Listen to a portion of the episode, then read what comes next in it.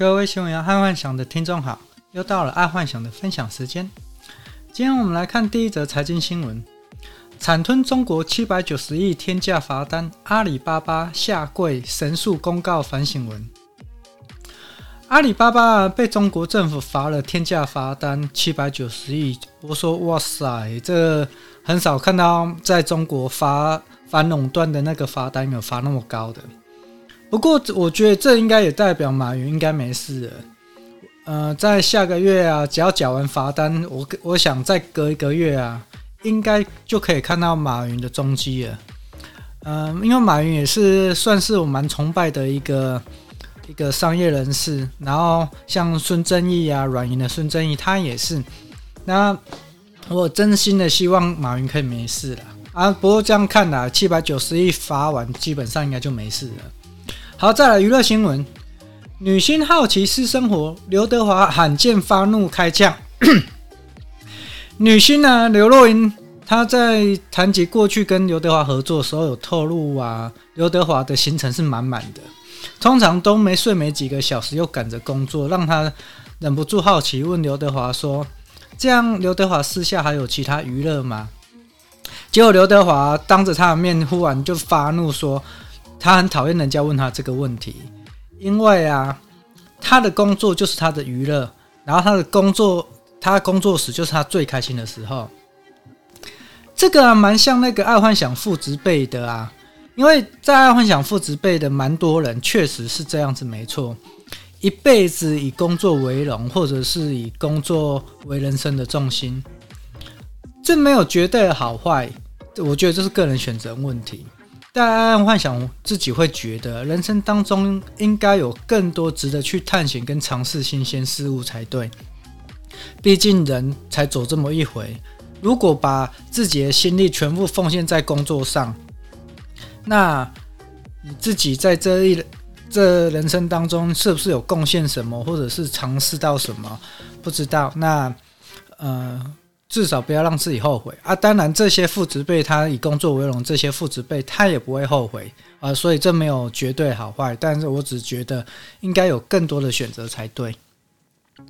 好，再来国际新闻：游戏玩家假扮记者，同业与白宫发言人都被骗。美国有一位因为看不惯记者在白宫发问的问题都问不到重点，所以索性自己假扮记者。然后他他铺的梗还蛮简单的，就一开始创立一个新闻网站，然后专门报道总统的相关事件，然后再假装跑去跟真的记者拉关系、攀关系这样，然后他真的就到了白宫新闻室。这在商业新闻其实还蛮少见的，然后这种模式其实就是叫做借势使力啦。爱幻想在刚开始做业务的时候，蛮常使用这种招数。因为这个招数其实还会用的话，还蛮好用的，而且真的是呃不用花太多力气这样。尤其啊，就是说在商业行为当中，有时候你真的没办法到准备好才上战场，那借势使力啊，会让准备时间少了很多。哦，就就类似很简单啊，孔明借东风啊，如果他们当初没有借到东风。那他就借不到，呃，火火烧连环船嘛，或者是他那个什么草船借箭，这些都一样。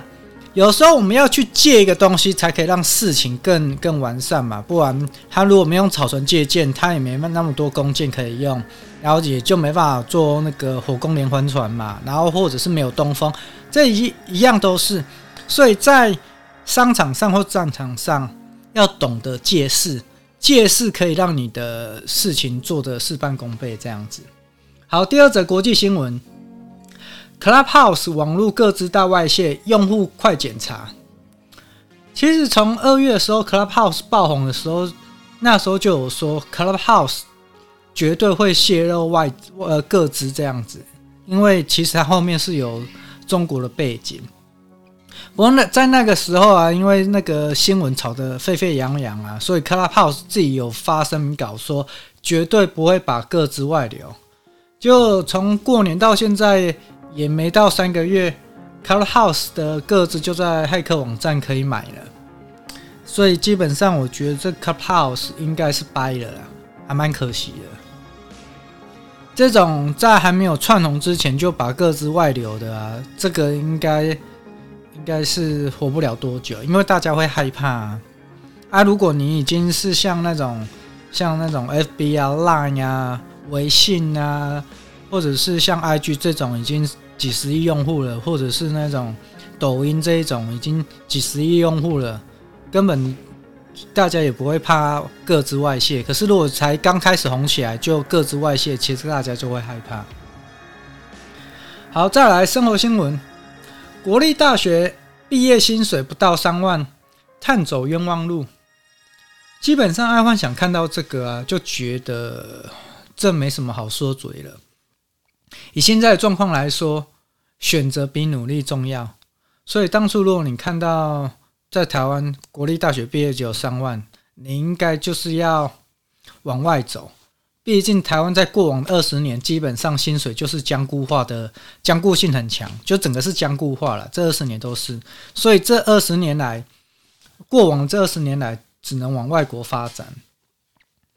但讲一个题外话，从今年应该开始应该就会不一样了，因为从一两年前，台商回流，然后中美贸易战，然后国外采购案都会在台湾采购，所以这几年从今年开始，台湾的薪资应该会有一定显著的变化。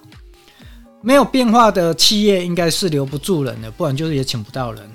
然后这这又回到啊，就是前几年那个政府一直在叫企业啊，老是叫企业去加薪。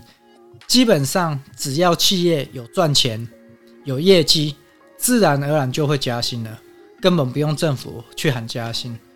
因为每个老板并不是笨蛋，手头有订单但没有人做，当然是加薪请人做啊。然后一旦加薪请人做的时候，总不能请新新人的薪水比老员工高，所以老员工当然要加薪，就这样走向正正向的循环。所以。并不是政府一直跟企业讲，你要加薪，你要加薪就会加薪。只要企业请得到人，企业用那个薪水请得到人，那他就不会加薪。他干嘛加薪？因为他用那个薪水就请得到人，他干嘛加薪？可是如果当所有的企业回来台湾投资，然后每个企业都在抢人才、抢人，那自然而然薪水就会往上提了。这根本不用政府去讲，它就自它自然而然发生的。所以我觉得。政府喊加薪根本是白喊的。好，再来健康新闻。欧盟证证实 AZ 疫苗有罕见的血栓副作用，所以这一针值得人民冒险吗？欧盟啊，他在上个星期才说 AZ 没有问题，现在就反反口供，呃，反口供了，就说 AZ 有问题。那结果我们的政府还在干嘛？还在努力睡觉。所以这波操作，说实在的，爱幻想真的也看不太懂。不过，我觉得今天有一个蛮好的消息，就是默克药厂现在有在研发新冠病毒的药丸。之后啊，我们就不用打针，用吃的可能就可以了。不过现在目前还在那个一二期啦，就是一期尾、二期初的那个试验阶段，可能还要经过个半年、一年才有，才会有那种。药丸可以吃，目前还是要打疫苗。好，再来科技新闻，这个还蛮新的，所以我希望听众如果这个有不懂的，再来信询问一下。东南亚超级 APP Grab 计划透过 SPAC 在美国借壳上市，象征 C 后东南亚最瞩目的上市上市案。Grab 是一个类似 Uber 的轿车软体，它算是在东南亚一个。蛮大的那种轿车软体啊，类似滴滴打车，但是它它是在东南亚哦，类似 Uber，类似滴滴打车，那它在东南亚。我去东南亚的时候也有用 Grab，还蛮好用的，比 Uber 好用。然后最近呢，它也寻 SPA 模式在美国上市。SPA 是最近在美国窜红的一种呃，可以 IPO 的一种模式。这种模式啊，我觉得应该是拜软银所赐，因为软银就是呃设立一个 SPA 公司，然后在美国上市，然后整个爆红，这样股股票也一直往上冲。然后 SPA 它它的这一间公司基本上是一家空头公司，它先在美国上市之后，再找寻可以并购的企业，大部分是未上市的公司，这样它就可以跳过一些繁复的审查。毕竟它只是一家空头公司嘛，所以它只要里面的股东往来、资金充沛，它就可以上市了。它根本不需要那种说啊，你公司是否合法，你是不是雇佣童工，或者是你公司设立在哪，你是不是洗钱，不用。因为它就是一个空头公司，所以呃，这种这种模式啊，这种 SPA 这种 IPO 模式啊，很像赌博啊，有好有坏。所以在美国，并不是很多人接受，也不是每个人都说它是一个好的。但毕竟它是一个很快速的，可以让未上市公司可以上市公呃去到美国 IPO 这样子。所以台湾金管会。应该是不会开放 SPA 模式在台湾运行。就是说，有人说，那我们是不是要用一个 SPA 模式在台湾一样嘛？就开一个呃空头公司先上市，然后再并购一些未上市的这样子。然后金管会说不要哦，目前说不要了，未来不知道。但我猜了，SPA 模式应该是迟早的事情。如果台湾不开放，那我就找国外的，像日本、韩国。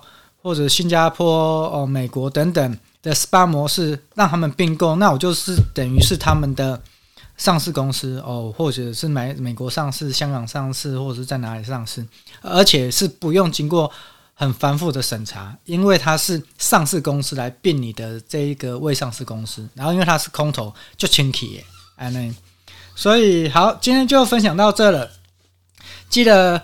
帮爱幻想按个赞，还有追踪，好，谢谢，晚安，拜。